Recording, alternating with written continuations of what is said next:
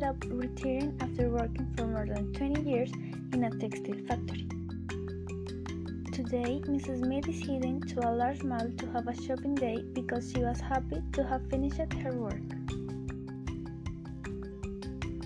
Upon arriving at the shopping center, Mrs. Smith comes across a store that was becoming known to her.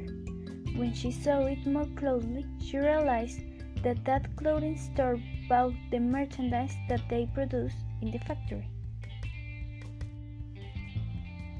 She decides to go in and buy a shirt that she had found beautiful. When she sees the price, she realizes that it's higher than the price at which it was sold. And then, at the moment to pay, she had to pay an additional price for the taxes. Despite this, Mrs. Smith decides to buy the shirt and then she goes to drink a coffee.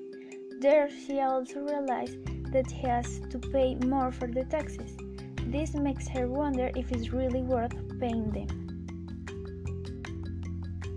After having done all the shopping that she wanted to do, Mrs. Smith goes to the factory where she was worked for so many years to remove some things that had remained.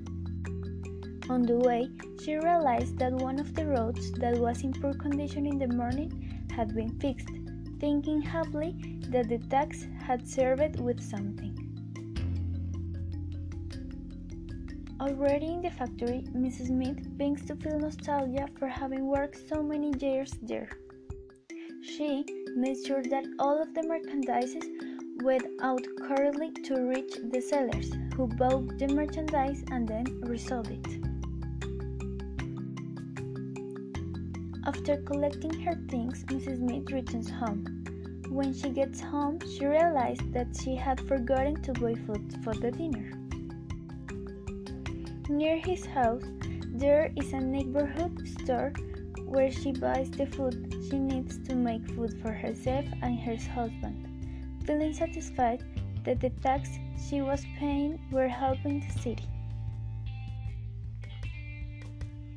Returning home, Mrs. Smith realized that the electricity bill had arrived, so she decides to pay it in that moment electronically because it's easier and faster. She prepares the dinner and puts an end to this busy day.